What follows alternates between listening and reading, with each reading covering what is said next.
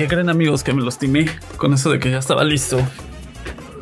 ¿Por qué? La ventana pasó? estaba abierta, ya la cerré. Ah, ok. Sí, no, porque ahorita dije, ¿qué capaz que ¿Se fue? pa- pasa una ambulancia o algo así y... Bueno, con eso de que tengo aquí De, de hecho, de hecho en el de Acapulco se escuchan los perritos ladrar.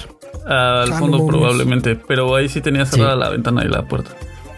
Bueno, Mi pacing. Pero bueno, retom- como retomando lo que les decía, eh, está cabrón, porque si yo no cierro la ventana, probablemente se escuche eh, alguna ambulancia o algo así, porque ustedes quizás no lo saben, no sé si nuestros escuchas lo sepan, pero aquí a unas cuadras de donde vivo está la Cruz Roja. Entonces, pues sí, a veces se escucha las ambulancias llegando, eh, pues la avenida está también muy cerca, entonces se escucha como muchas cosas. Y hablando de ambulancias, ya que estoy aquí con mis amigos Alan Serrano y Antonio Sánchez, les queremos empezar a compartir este programa que va sobre las enfermedades que te dan fuera de tu lugar de origen. Enfermedades foráneas, se podría decir. No, amigos, no, eso no va a pasar. Ya sé que está en el programa anotado así, pero no, amigo, suena horrible. Son las enfermedades foráneas, así lo dijimos y así se Eh, queda. Es como si te diera paludismo, güey. ¿Te refieres a las enfermedades del viejo oriente? Ay, ok. Pero a ver, eh, cuéntanos, ¿cuál es el título del programa, amigo? El título del programa es Paracetamol. No creo que sea necesario, este, pues explicar ese chiste, ese meme que anduvo por ahí. Ya hace varios todo- años, ¿no? Sí, claro, y hay que decirlo, Internet no lo inventó, lo inventó el IMSS y lo inventó la Secretaría de Salud.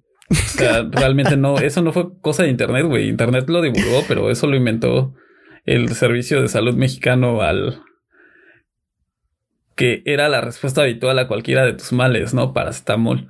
Y es que sí, hasta donde sé el paracetamol es lo más cercano a la mítica panacea, ¿no?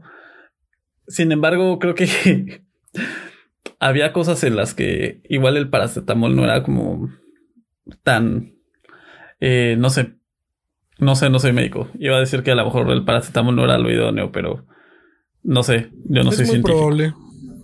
Pero para mí que Muy probable. no, no fue el gobierno ni, ni el IMSS, fue un genio así como el que se le ocurrió poner al osito bimbo las servilletas, güey, ya que no podía estar en el pan. para mí que fue uno de esos genios El más grande ídolo de Euskanga. No, sí, de verdad.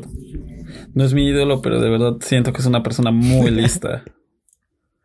Se rifó, se rifó. Sí. Y hasta el momento nadie sabe cómo se llama ese cabrón, o esa mujer, o esa cabrona, como lo quieran decir. Pero mis respetos. Pero mis no sé respetos. si les ha pasado. No sé si les pasaba. No sé si les pasará. que normalmente en tu casa, eh, en casa de tus papás, eh, o a lo mejor en tu casa dentro de tu misma ciudad o etcétera, pues ya sabías más o menos de lo que te enfermabas, ¿no? En tu trabajo siempre había un chingo de polvo y decías, ah, me voy a enfermar de gripe porque No, pues, ahorita se pusieron a mover. Ajá, exacto, por alergia.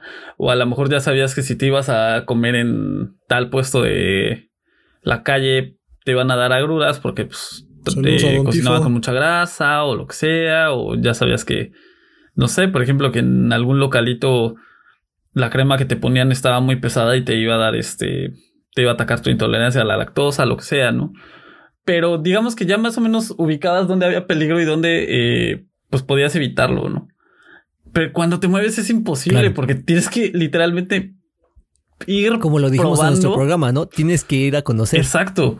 Entonces está como muy cabrón el hecho de decir, pues, ah, no, es que aquí, aquí como le dio chorro al compañero, pues a mí también me va a dar chorro, ¿no? Pues igual y no. Pero igual y te da un chorro explosivo de muchos días a comparación de a tu compañero que nomás fue en Un ese ratito. ¿no? Aparte un chorro. Ay, Bueno.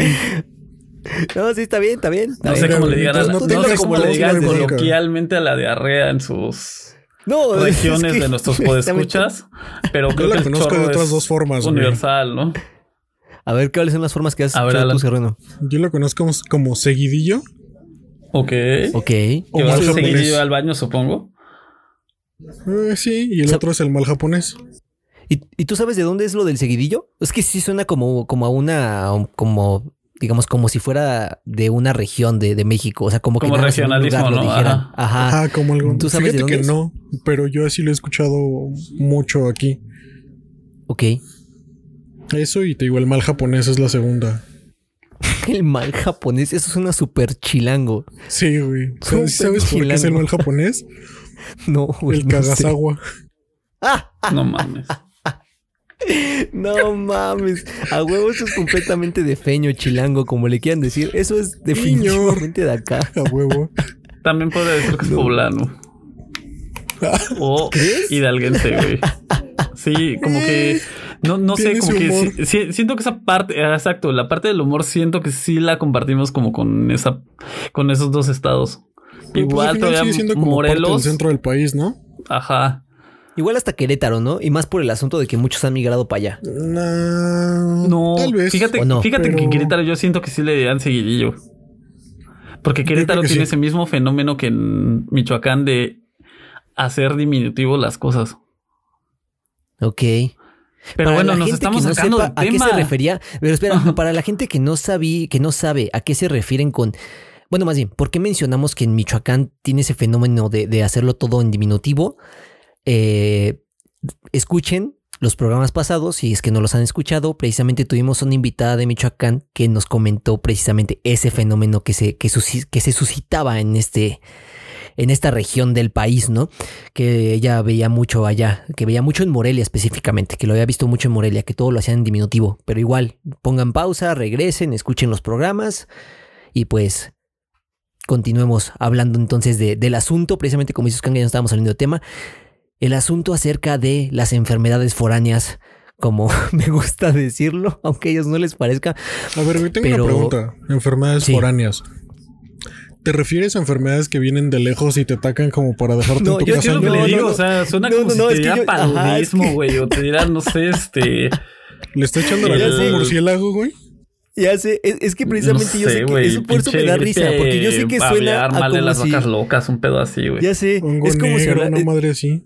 Exacto. Por eso, por eso, lo- o sea, por eso me da risa, porque pareciera que estamos hablando de, de una enfermedad que es específicamente de la zona. Cuando honestamente aquí, eh, aquí en México, al menos que yo conozca una enfermedad así, yo digo, igual no soy médico, no sé si existan como zonas que sean muy específicas de una zona de, de México, pero pareciera que hablamos de esa manera. Pero no, aquí estamos hablando general. Hablemos completa y absolutamente general de cualquier enfermedad que te da precisamente cuando estás fuera de tu, pues ya de tu lugar de origen, ¿no? O sea, el vivir eh, de tu solo entorno o cuando con vas roomies o como experimentando quieras. cosas nuevas. Exacto. Comida. Y que vas y precisamente experimentas cosas nuevas y también una nueva experiencia que vas a tener es el enfermarte a lo mejor estando fuera, lejos de tu familia, lejos de tu mamá o de tu papá que a lo mejor eran los que te tiraban paro o de tus hermanos o de lo que quieras que tenías a lo mejor en tu ciudad de origen. O hasta de tu médico, güey. Exacto, o de tu mismo médico, ¿no? Que a lo mejor él ya se sabía tu historial clínico, todo tu, todo tu historial clínico. Tu historia clínica. Perdón. Ajá. Ajá. Y este. Y pues ya no lo tienes, ¿no? Y entonces volverle a dar todo el- la Biblia al, al nuevo, al nuevo médico para que pues te, te Pues conozca, ¿no? idea Te- de qué pedo. Exacto. Para que se hagan una idea de, de todo el desmadre que, que traes encima, ¿no? Entonces, a eso nos vamos a ir enfocando en este programa. Eh, yo nada más iba, iba, a una, iba a una cosa. Bueno, les quería preguntar una cosa, amiguitos. Dale, dale. Y en específico Uskanga, porque además hay que tomar esto en cuenta.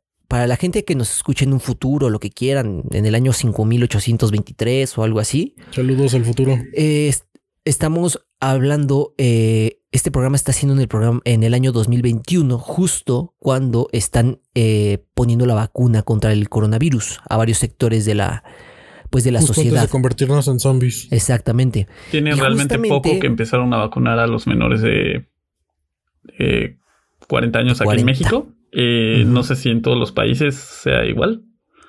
Pero en México fue escalonado por edades. Entonces, Vamos como un par de semanas atrasados, ¿no? Pero bueno, ese es el, el asunto general, ¿no? Digamos, eso es un tema que pues no... eh, no compete hablar técnicamente en este programa, pero sí compete una cosa en específico y es la cosa que yo le quiero preguntar a Uskanga, porque si han de saber, hicieron un segmento especial para todas las personas que se dedican como a la educación. Uskanga está inmerso como en toda esta situación, ¿no? Está inmerso como en ese sector de la población. Entonces a él le tocó vacunarse. Y eso es lo que yo le quería preguntar. A ver, amigo, tú viviste esto. Alan y yo no lo hemos vivido. ¿Cómo fue para ti sentirte mal? Porque recuerdo que fuera del micrófono nos Espera, llegaste a mencionar espera. que te sentías medio mal y así. Pero no Ajá. vayamos directo a las consecuencias después de la vacuna, vayamos al pre-vacuna. ¿Te sentiste nervioso? ¿Cómo fue tu experiencia llegando a donde te ibas a vacunar? ¿Están organizados? ¿Realmente respetan las medidas en ese lugar? Pues muy bien. Cuéntanos acerca de, de Todas todo estas, esto. estas preguntas que me están haciendo las contestaré dentro de los próximos 40 minutos porque esta va a ser el chisme del podcast del día de hoy. Así que vamos, vámonos tranquilos. Vamos Ok, a ok. Ok, Entonces empezar déjame con- completar con un comentario que me hicieron llegar acerca A de ver, tu favor. participación con las veracruzanas. Y esto creo que no se los había compartido a ustedes. Eh, me dijeron que estuvo muy bien los dos capítulos, que les parecieron extremadamente graciosos, que hablaron muy bien de la comida. Algunos estuvieron en contra de lo que se, dije, se, se dijo del tomate verde, o tomatillo, como le quieran decir. Pero hubo un comentario en particular que, que resaltó de, de- todo esto, porque fue como algo atípico. Me dicen, estuvo muy bien, pero Uskanga casi no habló. ¿Por qué casi no habló? Quiero que hable más. Así que siéntete libre de compartirnos tu experiencia en los siguientes 40 minutos, amiguito. Y dinos cómo fue esto de ir al, al campamento zombie para recibir tu vacuna. Y ante ello, yo solamente haré el sonido de la victoria porque hay que escuchar más a Uskanga. Esperen un momento. Listo, amigo, date gusto. Adelante, amigo, me estás. De verdad, e- eso fue bastante malo de tu parte. Eso fue un Sí, yo lo sé. bajo. Bastante güey. Fue un malo golpe de tu parte, güey. No, no, no, es que ni siquiera fue un golpe bajo, güey. O sea, literalmente pasó. Güey, es bajísimo porque sabe que se te antoja y no puedes, güey. Y todavía te lo restrega en la cara, güey. Sí, exacto. eso, güey. Por eso no es un golpe bajo. Realmente coca, solo, güey, solo, me, es coca. solo me está presumiendo, güey. Es Pero no hay pedo, no hay es pedo. una coquita en lata. Eh, como si No no, hay pedo, no hay güey. No, pero a ver, a ver, Uskanga, eh, cuéntanos, al menos, digo, sí, a lo mejor no cuentes todo, todo, todo lo de la vacuna. Vamos a irlo dosificando conforme vaya pasando el programa. Pero a ver, cuéntanos, si no es lo de la vacuna, entonces algo general. Quiero que me cuenten alguno de ustedes dos, Sí, como una breve reseña. o una breve reseña de Uskanga, o a lo mejor hasta tú, Serrano, que nos cuentes cómo fue la primera ocasión en la que estuviste enfermo. Exacto. ¿Cómo te ¿Cómo te sentiste cuando estuviste enfermo, güey? ¿Qué ¿De pasó? qué te enfermaste y cómo te sentiste? ¿Cómo, o sea, te sentiste como, digámoslo así, a lo mejor y no, no, digo, a mí no me pasó, no sé si a ustedes les llegó a pasar, pero te sentiste como desprotegido o como, como solo o algo así, o, o cómo fue realmente tu situación de ya estar enfermo. Pero pongamos algo, enfermo de verdad, o sea, enfermo, esas enfermedades en las que sí estás ya tirado y estás así todo, todo torcido un buen rato, no una enfermedad pedorrina y que te dure dos, tres días. Como cheto. No, o sea, algo, algo que sí digas, esto sí me, me pegó. Porque digo, al final del camino, pues creo que te enfermas de gripa constantemente. O sea, en general hablo. Pues Entonces, fíjate que ah, ahí tú que tocaste la gripa, eh, a mí principalmente gripa a todos me da nada más una vez al año. Ya es extraño cuando me pasa más de una vez. Y ahí sí me preocupo porque yo qué pedo con mis defensas. Pero a mí lo que me sucedió ya estando fuera de, de- de casa, eh, me di cuenta que se me olvidó mi maldito carnet de vacunación, güey. O sea, me sentí mal. Tu cartilla. Del trabajo me dijeron, ajá, exacto. Me dijeron, güey, este, pues mejor vete al seguro a ver qué te dicen. Porque no sé si ustedes recuerdan que había lapsos entre como cambio de estación hacia primavera y demás, que entre polvo, contaminación y demás, este, me daba por que me sangrara la nariz. Pero no son pinches hemorragias Sí, de, sí, ponte un taponcito y se chingó. O sea, puede estar toda la pinche tarde así hasta que no me pusiera o agua oxigenada o alguna otra cosa que realmente ayudara a detener la hemorragia. Entonces, pues ya sabes cómo de repente la gente se espanta con la sangre. Y si fue un güey, vete al seguro. Y pues dije, ok, está bien. Sirve que pues si necesito algo o, el doctor ve que realmente puede ser otra cosa, pues ya, no sé, agendo alguna ronda de estudios o lo que sea. Y oh sorpresa, no traigo el carnet de vacunación o como le dice Skanga, se me fue el nombre ahorita. Cartilla. La cartilla, exacto. Cartilla de vacunación. Entonces fue así como de ajá, pero es como requisito para que te atiendan. Y literal fue de, bueno, salgo, voy a dejar mis cosas al depa, me voy a la clínica. Y llegando a la clínica, su carnet, su cartilla, y así como de, ah, excelente pregunta. tú acá así de, ah, no le puedo soltar acá un varito y me deja pasar. Uy, luego en el IMSS. Ya Hijo, yo creo que hasta con 20 horas me hubieran dicho, pásale, número uno en la fila, güey. Pero no. Este, afortunadamente me dijeron, aunque si traes tu credencial o algo, porque no sé si, si a ustedes les tocó o hayan ido en los últimos, no sé, cuatro o cinco años, que aparte del carnet ya se tramita una, una credencial en el Seguro Social, en el IMSS donde viene prácticamente tu número de, de seguro social, tu CURP, tu nombre y como folios así en el reverso tipo elector. Entonces, pues esa fue la que me tiró paro. Afortunadamente esa la cargo en la cartera. Y este, y con eso fue con lo que me pudieron atender ese día. No pasó a mayores. Pero ahí la experiencia o, o lo que yo les puedo sugerir es. No dejen estas cosas. No. No lo tomen a la ligera.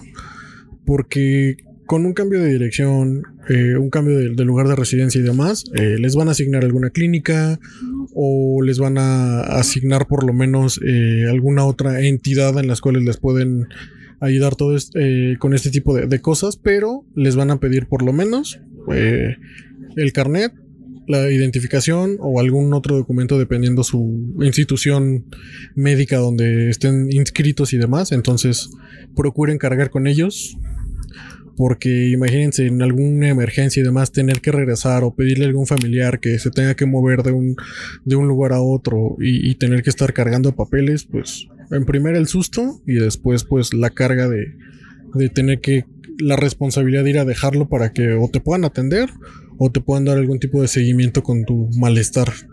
Ok, eso creo que es un buen consejo. Honestamente creo que eso es un muy, muy buen consejo.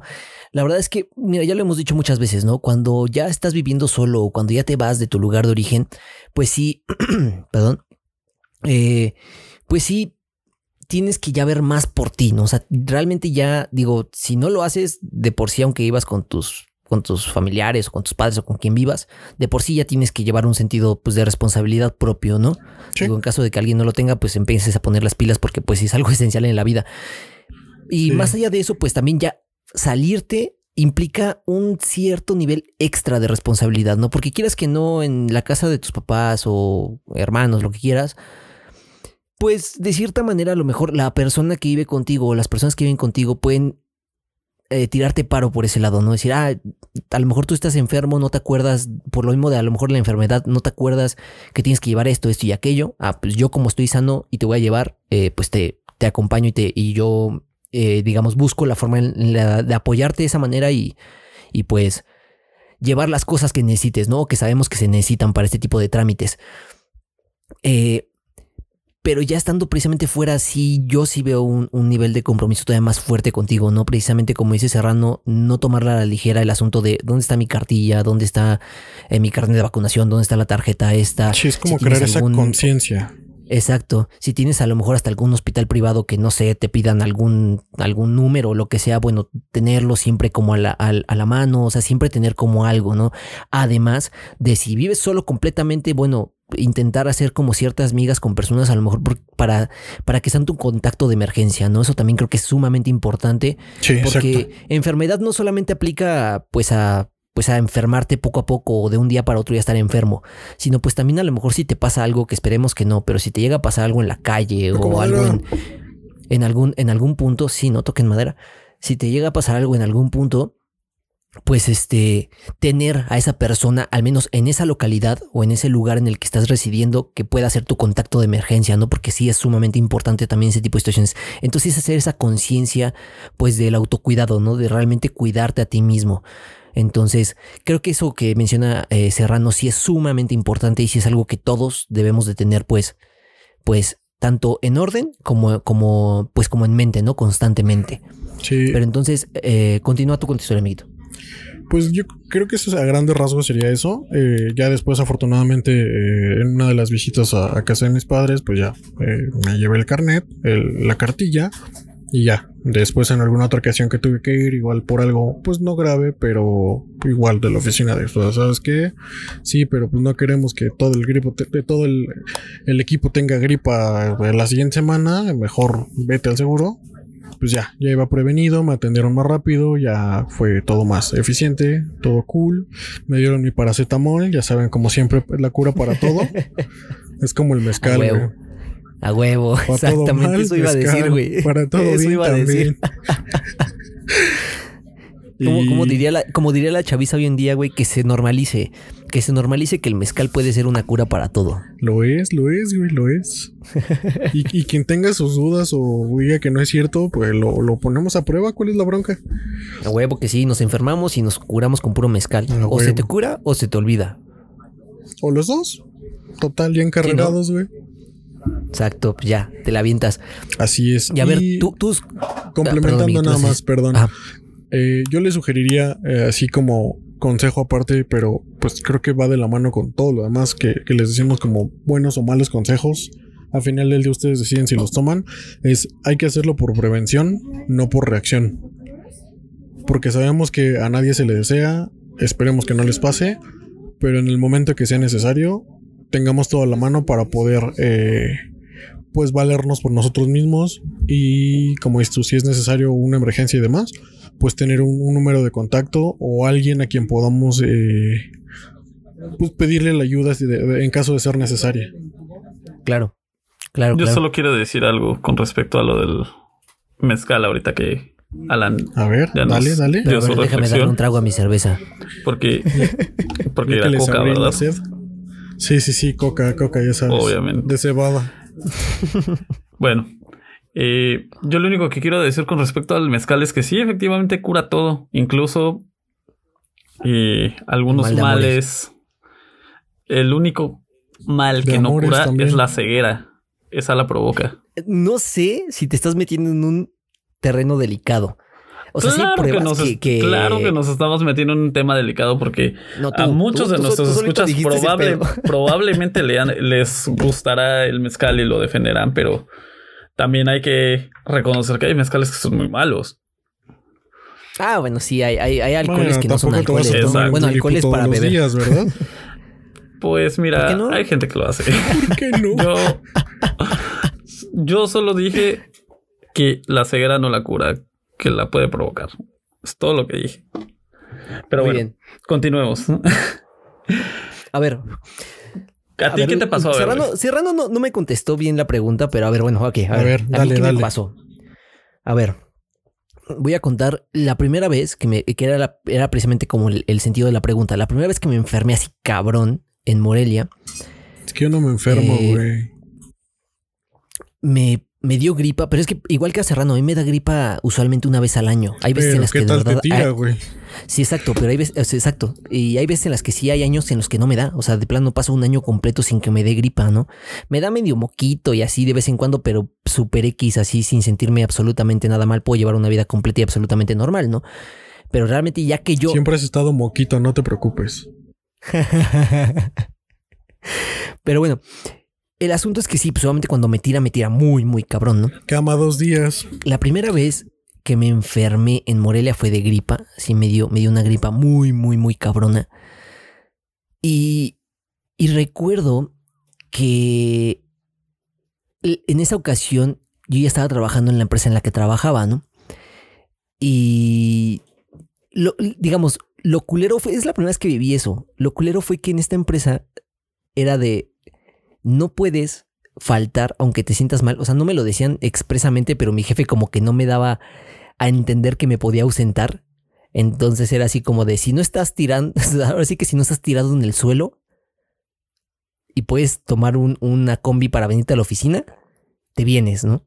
Entonces recuerdo estar enfermísimo, así bien cabrón en, en la oficina. A ver, pregunta, nada más para creer el contexto, porque creo que luego el trans, eh, como que el transporte o el trayecto, aparte de que se te hace eterno, es lo más difícil, porque no puedes ni respirar o traes temperatura y demás. Hacía frío, hacía calor, ¿cómo te sentías? Hacía un calor de la chingada. Y eso es lo peor. Yo- eso, yo eso pensé, Sí, es lo peor, sí, eso es lo peor. Y saben que yo, yo, yo tengo un dicho para, para las canciones que mm, así detesto, o sea, que de verdad detesto. Yo siempre tengo un dicho, ¿no? Que cuando me ponen una canción de ese estilo, siempre digo, me suena a como si estuviera atrapado en el tráfico con el sol a todo lo que da y yo estuviera enfermo de gripa. Así siento cuando una canción detesto. Así siento, siento como si estuviera atrapado en un lugar donde no puedo escapar y simple y sencillamente eso me, me transmite esa canción, ¿no? Me transmite el decir, ay, no mames, qué horror. Así me sentía, así horrible, mal, se me hizo eterno, como dice Serrano, así eterno llegar hasta mi trabajo fue así como de no mames, no quiero estar aquí. El día se me hizo eterno igual, o sea, o sea grabar, hacer cosas, se me hacía así impensable, o sea, no, no, no lograba concebir como mis, mis movimientos bien. Y yo recuerdo Digo, más allá de la enfermedad, eso fue todo, pero el asunto es aquí. Yo recuerdo que yo me sentía, yo sí me sentí como desamparado hasta cierto punto, ¿saben? O sea, yo de cierta manera sí, en ese momento sí puedo decir, sí extrañé muy cabrona a mi mamá, a mi papá y a mi hermana. Quiero un caldito de pollo. Sí, porque precisamente era de, era de, no mames, cómo me gustaría que me prepararan esto, cómo me gustaría que hicieran esto, cómo me gustaría que me tiraran paro con aquello, bla, bla, bla. Neta, cómo extrañé cómo extrañé estar en mi casa, bueno, en la casa de mis papás. Así, acostadito, acurrucado. Es de esas veces en las que dices, no quiero ser adulto, quiero estar en mi casa, quiero ser un niño y estar así nada más acurrucadito, ¿sabes? Mamá, de vente para acá, sí. ya te cuido. Sí, sí, sí, no manches, cómo extrañé eso de una manera increíble, así, increíble. Y también aquí un detallito, igual más adelante cuento bien la historia justo poco antes de regresarme a, Morelia, justo cuando estalló todo este asunto con esta chica y todo este pedo, me enfermé brutal también. Entonces imagínense, yo estaba torcido mentalmente. Y aparte, estaba jodidísimo este, físicamente. O sea, estaba jodido en todos los aspectos habidos y por haber. Ahora se pueden ir dando una idea de por qué me terminé regresando a la Ciudad de México. Porque de verdad el colapso fue brutal. O sea, fue en todos los sentidos. En todos los sentidos hubo un colapso, ¿no? En mi vida en ese momento. Entonces, de verdad, también ese momento también fue muy, muy este, característico de, pues, de esa etapa de mi vida. Güey. Y lo peor es que mi mamá había estado conmigo eh, justo unos días antes. Había ido a visitarme ella unos días antes. Entonces habíamos estado mamá y yo cotorreando la jejeje, jajaja. Fue eso, güey. Fue tu cuerpo diciéndote así como el meme, ya, güey. Ay, no. Exacto, exacto, exacto, ¿no? Era mi cuerpo así diciéndome, ya, ya, güey. Ya, güey, ya, ya, ya llegaste a tu, a tu límite, ya no puedes, güey, ya no puedes pasar de aquí, ya está muy cabrón si lo quieres seguir haciendo. Ya no es, ya no es este, ya no es sano, ¿no? Y eso también creo que es algo que hay que remarcar en este programa, que es precisamente aprende pues a, a reconocer lo que tu cuerpo te dice, ¿no? A lo mejor yo en ese momento no lo vi, pero honestamente desde que yo regresé a la Ciudad de México no me he enfermado. Así, no me he enfermado. Llevo un año sin enfermarme prácticamente. O sea, vuelvo a lo mismo. A lo mejor una gripilla y medio leve. A lo mejor medio me he sentido mal. Has estado encerrado. Sí, he estado encerrado. Pero bueno, digo, al menos no me he enfermado a un nivel así de extremo, ¿no? Y siento, y la verdad, honestamente, sí físicamente me siento mejor. O sea, sí me siento como con mis anticuerpos más, más, este, pues más fuertes, ¿no? O sea, como que sí siento que ya obviamente el, el, hecho de ya estar tranquilo de cierta manera, el hecho de ya tener a, a, pues a mi gente, a, mi, a mis amigos y a todos ya de una manera más cercana, a pesar de que no los puedo ver por pandemia y todo, Sí, pero estás más cerca, que, estás más cómodo, güey. Exacto, ya me siento cómodo, ¿no? Ya me siento parte otra vez de, del lugar donde estoy, ¿no? Entonces, digo, si eso le está pasando a alguien foráneo que nos está escuchando, pues hay de dos. Obviamente no te voy a decir regrésate porque pues, si no te puedes regresar, pues ni qué hacerle, ¿no? no pues, es opción. Exacto, no es opción, ¿no? Pero pues lo que puedo decir, ahí yo creo que te diría, sí, es adáptate. Y número dos, a lo mejor lo que ahí te convendría hacer, si puedes hacerlo igual, es a lo mejor entonces sabes que toma unas vacaciones y lánzate a tu lugar de origen. A lo mejor eso te va a ayudar. A lo mejor eso te va, pilas. exacto, te va a ayudar a cargar las pilas, ¿no? Decir, bueno, pues ya, aunque sea vino un rato y así, ¿no? O este, o a lo mejor que alguien cercano a ti te vaya a visitar o algo así. Eso tira un paro muy, muy, muy cabrón, ¿no? Igual si tú sabes que alguien, a lo mejor tú no eres foráneo, pero alguien que tú conoces sí, pues a lo mejor hasta eso puedes hacer para, pues para ayudar a esa persona, ¿no? Exacto, podemos ir en Senada porque pues el pueblo Escanga le afectó la, la vacuna, ¿no? Pero a ver, fuera de la vacuna, amigo, ¿te enfermaste en algún otro momento? ¿Has llegado a sentir... Mm, ok, ¿y cómo te sentiste cuando... Fue la antesala. Fue, la antesala de este pedo. Me enfermé hace como dos semanas, más o menos. Sí, más o menos. Em, ah, no sé, no estoy seguro, pero bueno, fue el... Fue la semana anterior al primero de junio. Fue el Ahorita te digo exactamente. Güey, ¿lo tienes agendado? ¿Qué pedo? No, fue el día, es que fue, el día 25. Eh, del 25 para el 20, fue del 25 para el 26 y lo sé porque fue me como ahorita estamos en esquema de estar yendo una semana sí y una semana no a la oficina Ah, ok. Bueno, no a la oficina, a la escuela, como Toño ya les contó a los compañeros del podcast. Eh, como estoy en una semana en la escuela, sí, y una semana no, eh, pues por eso sé más o menos qué sema eh, en qué semana fue y me acuerdo que fue de martes a miércoles, entonces fue ese día. Pues resulta que, pues empecé a tener como, no sé, me fui a dormir, de repente me desperté, es muy raro que yo me despierte en la noche. O sea, yo no me despierto ni para ir al baño, ni para comer, ni nada. O sea, literal, en cuanto me duermo, me despierto hasta el otro día y siento como si no hubiera dormido nada, ¿no? Pero me estuve pues despertando varias veces porque tenía fiebre. Entonces lo primero que hice fue, bueno, esa noche aparte la dormí muy mal porque tenía el pendiente de tener que pues avisar en chinga luego, luego a las 8 de la mañana, ¿saben qué? Pues tengo fiebre. Eh, obviamente por el tema de COVID, pues no puedes estar como jugándole al, ay, solo es gripa, ay, este, me cayó mal algo de la comida, ay, esto, hay otro, no, o sea, creo que lo más responsable en esa situación era avisar y quedarme aquí, ¿no? Y sí, efectivamente, el avisé, me marcó el doctor de la escuela, ya me dijo, a ver, eh, ¿qué síntomas tienes? Shalala, todo, y ya le dije, sí, pues, o sea, realmente solo me duele la cabeza, no me duele la garganta, no tengo estornudo, no tengo tos, no nada. Me dijo, ok, vas a estar como en observación y así, ¿no? Ya como a los, ¿qué será? Como al mediodía me empezó a arder un poquito la garganta, pero así muy leve. Y ya. Total que me pidieron que evolucionara un poco la cosa para ver qué este qué sucedía conmigo y me iban a dar siete días para pues que me recuperara, ¿no? Independientemente de lo que fuera, en siete días eh, pues ya podía regresar al, a la escuela y pues se tuvo que reorganizar mi rol de, de mi departamento para que los compañeros me pudieran cubrir. Yo ya, el doctor me habló el día primero para ver si ya estaba chido, ya me dio de alta y todo. Para esto, el día viernes me hice una prueba eh, para ver si estaba con enfermo del COVID.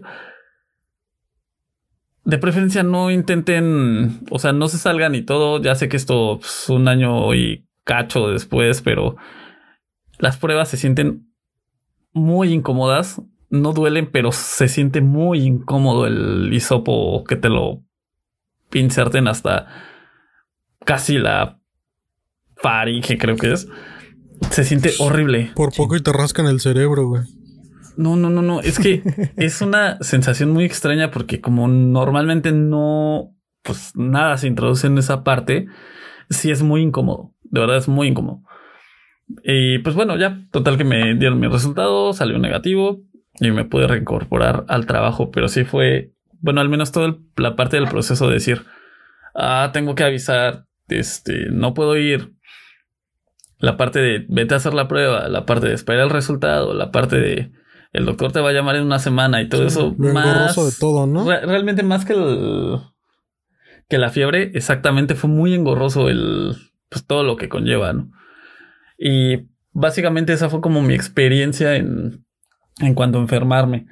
Yo normalmente no suelo tomar como medicinas a menos que pues sí tenga infección o algo así. Entonces, pues ahí sí tuve que esperar a ver qué me decían. Afortunadamente la fiebre se me bajó rapidísimo. Mi dolor de garganta les digo que fue mínimo. Entonces ahí solo me pidieron que estuviera como en observación y pues ya con el resultado negativo pues simplemente ya confirmaron que sí había sido como algo pues como muy leve. Y ya. Sí, sí, sí. O sea, realmente no tuve que tomar ni medicamento ni hacer como algo extra.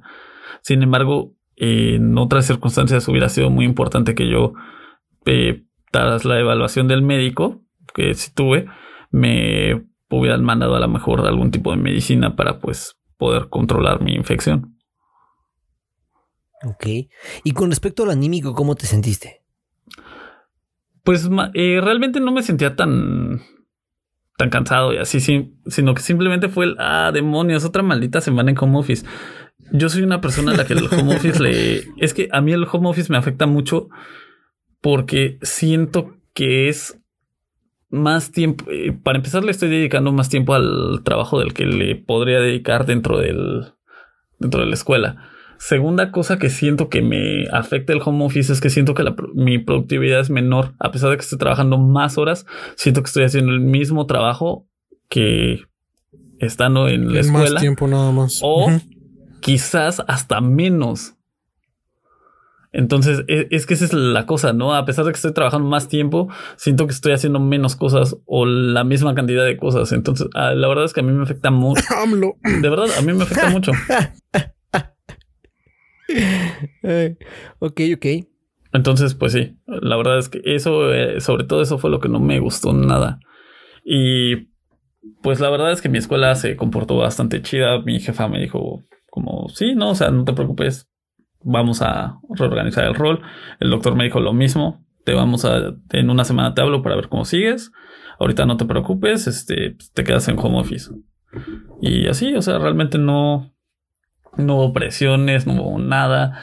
El día que ya me presenté, me, se me dijeron en el filtro sanitario, me dijeron, eh, síntomas o algo así. No, todo bien. Me dijo, ah, ok, adelante. O sea, tranquilo, ¿no? Como si nada. Realmente eso no fue un... El manejo de toda la situación fue más como preventivo, el quedarte en casa, el mandarte a hacerte la prueba y demás. Pero la bronca fue para ti es como la pérdida de tiempo y seguir encerrado otra sí, semana. Exacto. Exacto.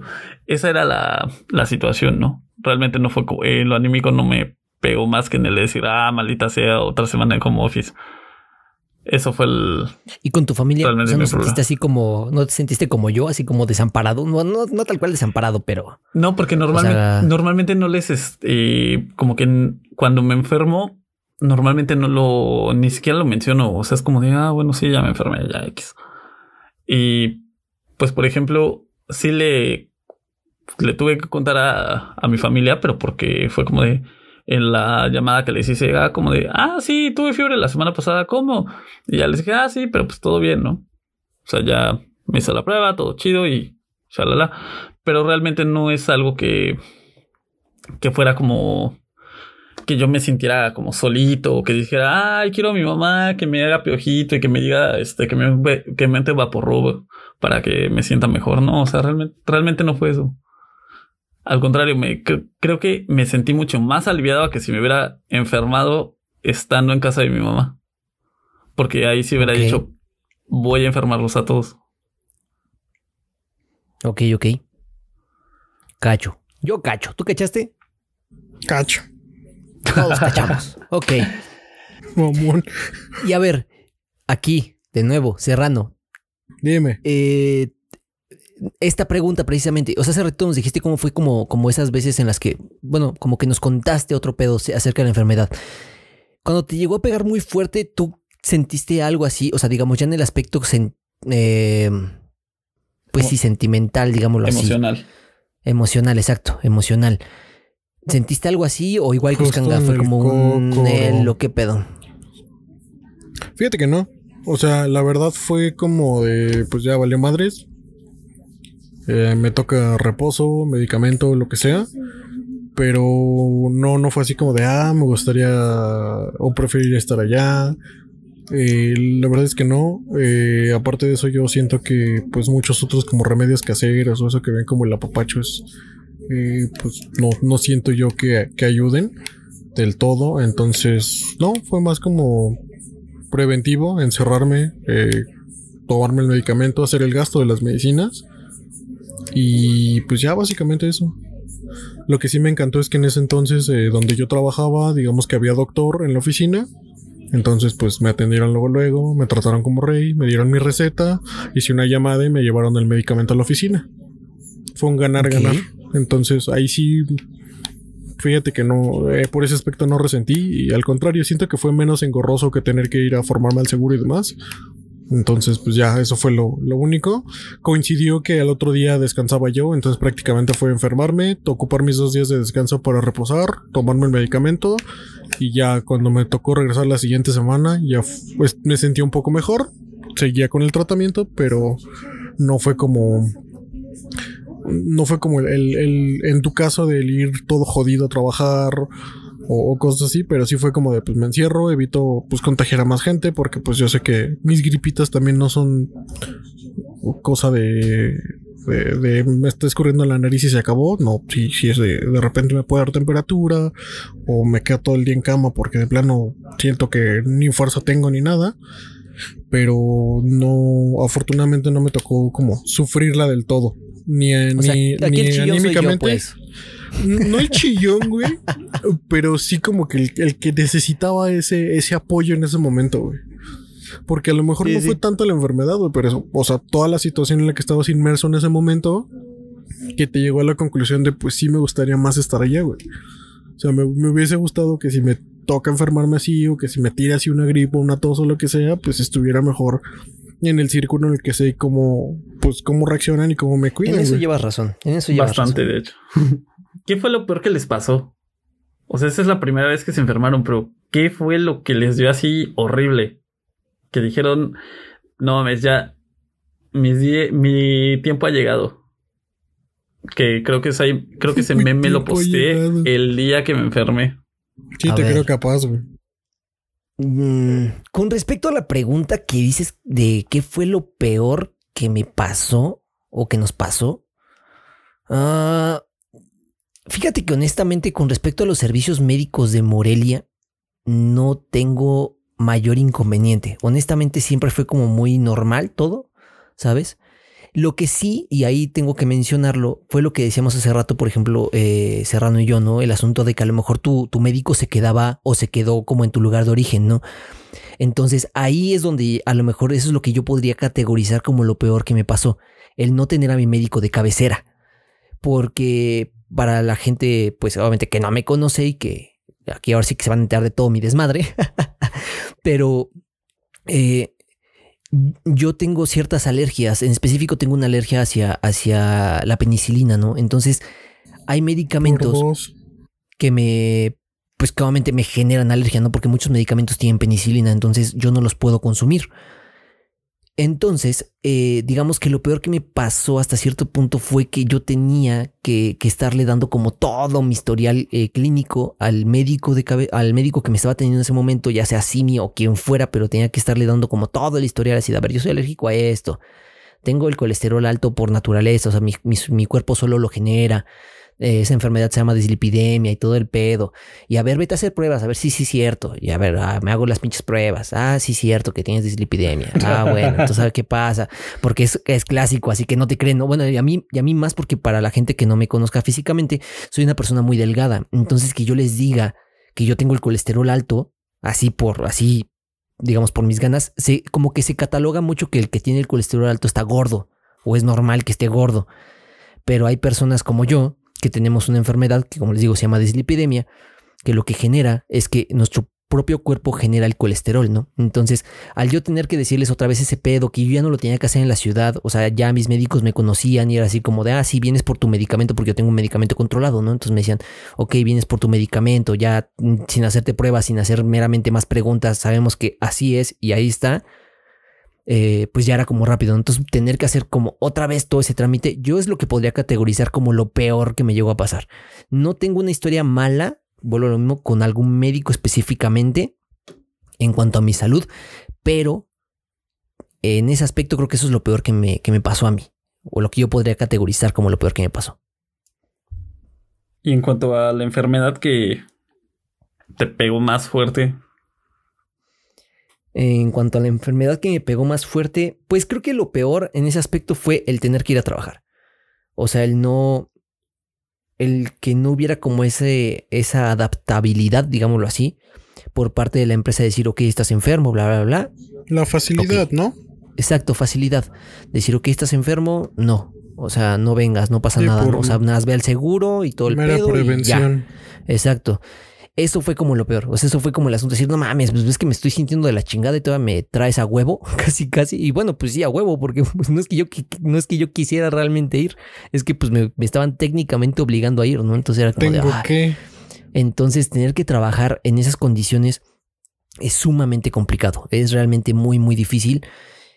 Y no tanto por, por hueva o algo así, sino por el simple hecho de que realmente se te dificulta estar como haciendo, digámoslo así, como todo ese proceso mental que tienes que hacer con respecto a tu trabajo, ya sea el trabajo que tengas, pues hacerlo de por sí enfermo, pues es más complicado, ¿no? A lo mejor ya tienes experiencia o cierta expertise en, en, la rama en la que te desarrollas, pero aún así, aunque tengas esa expertise, pues hacer todos esos procesos mentales, pues al final el camino es, es complicado, ¿no? Y más estando enfermo. Entonces creo que eso es lo que yo podría decir que, que fue como lo peor que me pudo pasar o lo peor que me pasó en su momento. Pues yo nada más una gripa del demonio cuando limpiaban la oficina entonces a eso de estar moqueando, tirado, sin fuerza, con temperatura, me imagino por cómo me sentía.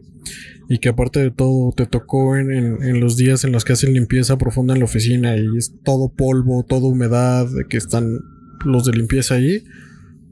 Fue como el acabose, o sea, ley de Murphy y esos dos, tres días de, de enfermedad, todo lo que podía salir mal salió peor, güey. Entonces... haz de cuenta, te lo juro, eh, ubica, bueno, no sé si alguna vez les, han pasado. Hay un, hay un dato, o había un dato, que, decían que eh, en ciudades como Ciudad de México, Monterrey o ciudades grandes de este tipo alrededor del mundo, eh, la contaminación es tal que equivale a fumarte una cajetilla de cigarros diaria. Yo no creí en eso, pero hubo muchas veces en las que yo por trabajo, por salir a cotorrear, inclusive verlos ustedes, eh, llegó a un punto en que yo generaba bastante mucosa y cuando me limpiaba la nariz, o sea, literal el moco era negro de todo lo que estaba respirando de contaminación, porque ustedes saben que yo no fumo. Entonces dije y luego si ibas caminando al lado de una persona que iba fumando como si no hubiera un mañana, pues probablemente. Tampoco me tires mierda, tampoco me tires mierda. No estaba hablando de ti, nunca hablé de ti. ¿En qué momento dije que Antonio? Entonces, ese día que, tocó pues mi gripa y, y, como en ese entonces yo estaba trabajando en la noche, pues ni siquiera me pudo atender el doctor. Me tenía que esperar a la mañana siguiente a formarme para que a primera hora me atendiera. Entonces eso fue como también parte de lo que me jodió. Eh, me vino a la mente esa, esa historia de, bueno, ese dicho de que equivale la, la, mugre, la contaminación, polvo y demás a, una cajetilla.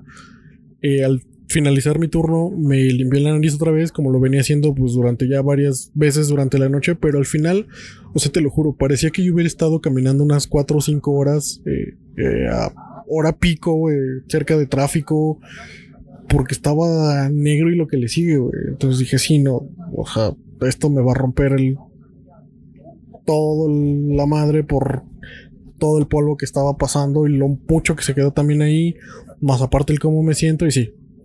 O sea, el otro día en la noche, créeme que no falté porque no me descontaron el día, pero no, güey. Así está cabrón. Estaba invocando a Baduel. A Baduel. sí, güey, no, horrible. Y aparte tú imagínate, yo pues, saben que siempre he estado trabajando en atención a clientes normalmente pegado a un teléfono. Entonces, pues peor tantito porque tenía que hablar. Entonces, garganta irritada, eh, nariz se me tapaba cada rato, eh, sintiéndome con cuerpo cortado, sin fuerzas y demás. Pues horrible, pero pues se jugó, se ganó, se sobrevivió. Y aquí Excelente, excelente, excelente. Muy bien. A ver, ahora yo creo, yo creo, no sé los podescuchas qué opinen. Yo creo que nos dejaron picados, ¿no? No sé tú qué opinas también, Serrano. ¿Nos dejó picados sus cangas, sí o no? Sí, no nos contó su historia del. Sí, no mames. Pues. Del. ¿Cómo, cómo se le podría poner? Puesto de avanzada zombie. Centro eso era lo que zombie. Justamente les hice esa pregunta a ustedes porque eso ha sido hasta ahorita lo peor que me ha pasado. Oh. porque a ver, ni, a ver. ni siquiera la batalla contra la foca en la playa fue tan pesada. ¿No que eran rocas que se movían? No, sí, o sea, eran rocas que se movían, pero antes había visto a las focas y muertas por la pelea. Es una historia que en un programa Uskanga tendrá que detallar mejor, ya que... Necesitamos fotos, fotos. Por, por, por cuestiones de edición, digámoslo así, tuvo que, irse esa parte de la historia, pero Uskanga nos, nos la contará a más detalle más adelante. Sí, es una historia que ya les conté a mis queridos amigos, pero los puedo escuchar, lo escucharán probablemente después. Sí, lo escucharán en algún momento. Bueno, ¿qué pasó ahí? A ver. Como sabrán, nuestras hermosas autoridades decidieron que los niños iban a volver a la escuela. Y pues, ¿cómo iban a volver a la escuela? Sí, vacunemos a todos. Vacunemos a todos, todos, todos los del personal de educación. Hago énfasis en el todos porque es curioso, pero bueno. Me tocaba vacunarme el primero de mayo. Día del trabajo, ya lo sé. Hermoso. Pero entre que son peras o son manzanas, no, la vacunación había empezado el 27, una cosa así. Pero por cuestión de calendarización por apellido, me tocaba hasta el primero de mayo, que era un sábado.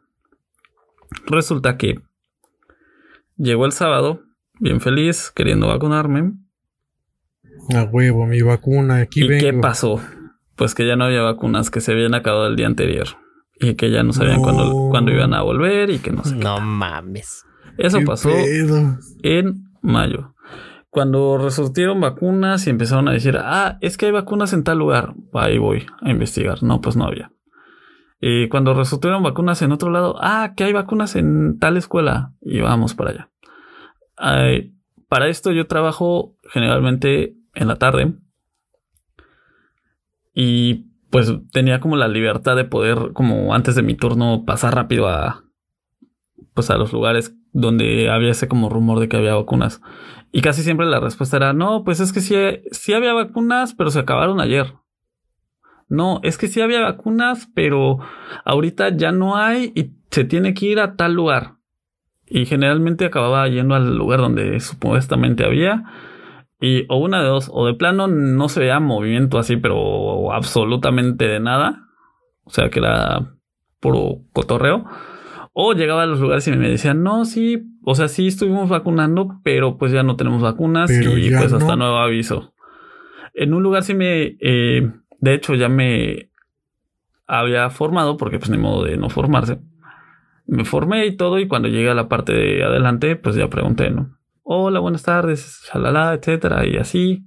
Yo con mi formatito en mano y me de plano me dijeron, es que ahorita estamos vacunando, pero a las personas de 40 a 30 años, a 31. Ahorita no tenemos vacunas para los docentes, shalala, este, pues ahora sí que te tienes que esperar. Y le dije, ok, o sea, yo lo entiendo, solo vine pues a preguntar si aquí tenían esa posibilidad o no. No, este, es que todavía no nos mandan. Aparte, parece ser que a los docentes los vacunaron, que alcanzaron a vacunar, los vacunaron con otra vacuna, no con la que estuvieron mandando. Entonces, ahí la verdad es que estaba un poco extraño lo que sucedió, pero bueno. En fin, el punto es que cuando soltaron las, eh, las vacunas para los menores de 30 años, ahí fue cuando ya me pude al fin registrar y me vacuné por edad, no por eh, cuestión de ser personal de servicios educativos. Exacto. Y pues ya me logré vacunar y para esto fuimos, me tocó la vacunación en el Hotel Riviera. Quien ha estado en Senada lo conoce, es muy bonito. Quien no estado en Senada, probablemente algún imbécil que no conoce la ciudad y que tiene dos días en la ciudad, le hable a su amigo para decirle que cree que ya sabe cuál es el centro de gobierno. Sí, eso hice yo. Pues esa es mi historia de cómo llegué y cómo me logré vacunar. Y ahora sí viene lo divertido. que no ¿Cómo te sentiste después de la vacuna? Pues todo iba bien. Terminé, eh, de hecho fui a trabajar ese día. Lo recuerdo muy bien, es como si hubiese sido ayer. Mm, como si hubiera sido hace como tres días. pero sí, fui a, fui a trabajar todo bien, normal. Me dolió un poco el brazo, pero pues normal, ¿no? Pero como a las 11 de la noche fue cuando empezaron los síntomas. Me dio fiebre como por 20 horas, más o menos. No era una fiebre casi como tan intensa, pero obviamente no me dejó dormir. Escalofrío tuve como nada más me dio escalofrío como cinco minutos. Realmente no fue nada. Pero creo que la sensación más cucha, pero así cucha con ganas, con ganas, con ganas, con ganas, fue que las articulaciones las sentía como gelatina. La parte fea, fea, fea, fea, fea, que iba a agarrar algo del refrigerador. No sé cómo me giro porque se me ocurrió que no iba a agarrar ahorita eso del refri. Creo que iba a agarrar leche. Creo que fui por la caja de cereal no sé cómo me giro y de verdad la rodilla ahí ese fue el momento donde dije, no, sí estoy bien jodido por la vacuna, porque la rodilla, de verdad, sentí como que se me había ido, pero hasta... No mames, que se había ido volando al pinche malecón desde aquí, porque neta me giré y no, o sea, no sentí la rodilla, sentí como que se me había desarmado. Obviamente no me caí ni nada, eh, pero sí se sintió rarísimo. Tú pensaste, ya se acabó mi carrera de futbolista. No, eso es lo peor de todo. O sea, yo sé que tengo las rodillas jodidísimas, pero ahí sí ya sentí como el no, ya se me cayó. o sea, de verdad. No mames, aparte, ya se me cayó. no, sí, o sea. He encontrado mi límite y no de la forma que yo lo deseo. Exacto. exacto, exacto, exacto. No, horrible. Ya la sensación se fue disminuyendo bastante. De hecho, lo de las articulaciones, eh, eso de las articulaciones fue un poco durante la fiebre, pero lo de la rodilla fue antes. Ah, todavía no me daba fiebre cuando me pasó el, el incidente de la rodilla. Estuvo raro. Se siente muy cucho, pero pues no duele como tal. Mucha gente dice que le duele. Y como recomendación, sí, si se vacunan, no, no, no, no, no, no, no, no, no vayan crudos. Porque es lo que están recomendando, que no vayan crudos ni que vayan ebrios, porque no, o sea, en general, porque la, los síntomas se pueden confundir con, pues, con cruda. Con resaca. Ajá, el dolor de, ah, también da un poco de dolor de cabeza. Entonces, el dolor de cabeza, el, la fatiga muscular y esas cosas se pueden confundir como con síntomas de la resaca. Entonces, no. Eh, ¿Alguna otra cosa, amiguitos? Les tocó y esto ya a lo mejor no va como tal en cuanto a las enfermedades que nos hayan pasado. Esto va un poco más en cuanto a su lugar. Les llegó a pasar que la gente iba más, en vez de ir a la clínica o al médico o así, les llegó a pasar que la gente iba más a, por ejemplo, a que la, al, al huesero o no sé si les tocó llegar a que hubiera este, no sé, este. No, te voy a interrumpir. Alguna especie de chamán o algo así. Con respecto a eso, porque sí, pero no. No con respecto a específicamente a chamán y ese tipo de cosas, no. Pero sí me tocó, al menos ya no, ya no vivo allá, pero tengo todavía mucho contacto con gente de allá. Pero ¿Sí? me tocó un chingo, pero así, de verdad, ver a un buen de banda y un buen de raza en Morelia. No digo que todos sean así, pero sí, he conocido a varios así. Que no creen, así no creen, como si fuera, como si fuera una religión, no creen en el COVID. Así, no creen en ese pedo, ¿no? Ah, o sea, es, y me ha tocado... es como Trump, güey. No creen en el COVID, pero el COVID güey, así, Sí, güey, sí, así. Y me ha tocado gente que a familiares cercanos les ha dado y aún así siguen sin creer y lo pongo de verdad, no, es porque no lo ven, pero lo, lo pongo entre comillas de verdad, eso sí me tocó mucho Morelia. Digo, en Ciudad de México yo sé que son iguales, hay un chingo de raza. Y obviamente por cuestiones poblacionales debe de haber mucha más gente acá que no cree que la que está allá, ¿no? Eso es casi un hecho. Pero al menos que yo conozca, que sea mi realidad, mi, manera de ver las cosas, me tocó ver más gente en Morelia que no cree en el COVID que hasta aquí en la Ciudad de México. O sea, al menos aquí ya prácticamente todas las personas que yo conozco, todos, pues es que no creas, sino simple y sencillamente ve los datos científicos y dices, pues es real, ¿no? Y ya, tan tan está pasando, pues ni modo. Pero no, allá sí, sí conozco a muchas personas que sí. Voy a citar un programa famoso de Canal 11, espero que lo conozcan. Aquí nos tocó vivir. Ay, bueno, tengo. tengo una mala experiencia con ese programa, no porque sea malo, sino por una tarea de la escuela, pero bueno. Ya, eso, e, eso no es tema de este podcast. Esa anécdota se les contará en alguna otra ocasión, don señor Uscanga. Exacto. Pero bueno, con respecto a lo que decías, eso sí me tocó. Eso sí lo puedo decir. Ahora sí que con los pelos en la, de la burra en la mano.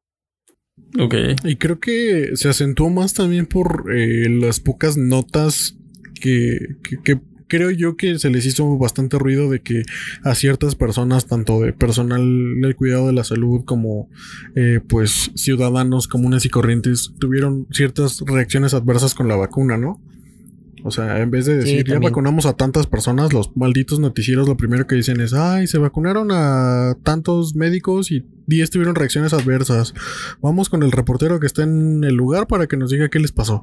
Y así como de, güey, te trata de no creer pánico, no de mover las Es que- masas para... Digo, eso ya, ya es un asunto social y ya lo veré. Igual y lo tocamos en un momento más adelante, pero al final del camino, pues, obviamente ese tipo de noticias, por la sociedad en la que nos tocó vivir, ¡Nota roja! el 11, sí, güey, el amarillismo y la nota roja es lo que pega en México, así, Hijos muy cabrón. Es lo que pega. Obviamente, y yo lo comentaba en algún momento con mi familia, ¿no? O sea, cuando empezó todo este asunto del COVID y que andaban con miedo y todo, yo les decía, mira, yo entiendo, ¿no? Que sí dicen, se murieron mil, dos mil personas. Y no digo que sean menos, o sea, no digo que sean pocas, o no digo que, que valgan madres esas personas. Pero, pues ponlo en el contexto real, ¿no? O sea, ponte a pensar realmente, pues, cuánta gente está muriendo, por ejemplo, de eso y cuánta gente, no sé, por ejemplo, ha matado el narcotráfico, cuánta gente realmente, y ya ni siquiera hay en nosotros asuntos sociales, sino realmente entonces cuánta gente está, está sobrellevando la enfermedad y si la está pasando. Y realmente ponte a pensar que sí, y como lo dicen las estadísticas, la enfermedad aproximadamente ronda en una mortalidad del 9%. O sea, si nos ponemos a pensar, es realmente mínima la gente que muere. Se ha muerto un chingo, sí, pero es mínimo el número de, can- de- de personas que muere. Pero Sí. obviamente el asunto es que vende el amarillismo, entonces el hecho de decir 9% a lo mejor no pega tanto, pero si dice 50 mil personas han muerto, pega mucho más a decir, ¿sabes qué? Se han, han- han- se han recuperado, no sé, eh, 495 mil personas y solamente el 9% ha, fallecido por esta enfermedad, ¿no? Y son personas que han tenido estos y estos y estos problemas, ¿no? Muchas veces. Entonces, esa es la situación, al menos en este momento de la enfermedad y este tipo de cosas que han ido pasando, pues es el amarillismo al final del camino lo que ha predominado. Y no solamente en México, honestamente ves noticias mundiales y es prácticamente lo mismo. O sea, al humano lo que le gusta o lo que se nota que le gusta es el amarillismo, no nos gusta ese, Pinche morbo. ese exacto, ese morbo, ¿no? Decir, no mames, ha muerto tanto y no mames, ha pasado esto. Eso es lo que nos mueve. El hecho de buenas noticias no genera tanta economía, no genera, no, no mueve tanto dinero como una mala noticia, ¿no? Entonces, eso es ya como natural, no nada más de México, hablo en general y véanlo, revisen en medios internacionales y lo van a, se van a constatar, lo van a constatar. Eh, así es, ¿no? Así se mueve la información, porque pues así también se puede decir, pues así es el humano, ¿no? Así nos vamos como, pues es lo que al final del camino se puede decir que nos interesa hasta cierto punto. Pero también hay que, pero precisamente ya conociendo estos datos, hay que también entonces entender y saber, pues comprender bien las noticias. Y hablo pues ya en, en cuestiones de Sí, enfermedades. como el trasfondo. Exacto. Y más allá también leer, como digo, leer entre líneas de decir, bueno, o sea, me estás diciendo tanto, por, me estás diciendo tantas número de personas, pero realmente qué porcentaje es, realmente qué es lo que está pasando ahí, o sea, realmente informarte bien, ¿no? O sea, eso es como el, el asunto primordial de este desmadre, ¿no? Informarnos bien de lo que vaya pasando tanto del COVID como de cualquier otra enfermedad que en un futuro nos pueda afectar o de enfermedades que hoy en día nos sigan afectando, ¿no? Entonces, ¿tú Realmente consideras que las malas noticias venden más que las buenas noticias? Ah, por supuesto, eso es un hecho. Pues hablando de malas noticias, amigos, se nos acabó el tiempo del podcast. Así es, amigos. Esto es todo por el día de hoy. Esperamos que nos compartan sus anécdotas y vivencias relacionadas a sus enfermedades en, su nuevo lugar a donde se hayan mudado. Eh, por favor, compártanlas. eh, que sirva de experiencia para todos los demás que están en este proceso o eh, recién emprendieron este nuevo viaje. Ya saben, somos sus amigos de No es fácil ser foráneo. Nos pueden encontrar en redes sociales como arroba ser foráneo. Y los, nos escuchamos en el siguiente capítulo, amiguitos. Porque también entendemos que no es fácil ser foráneo.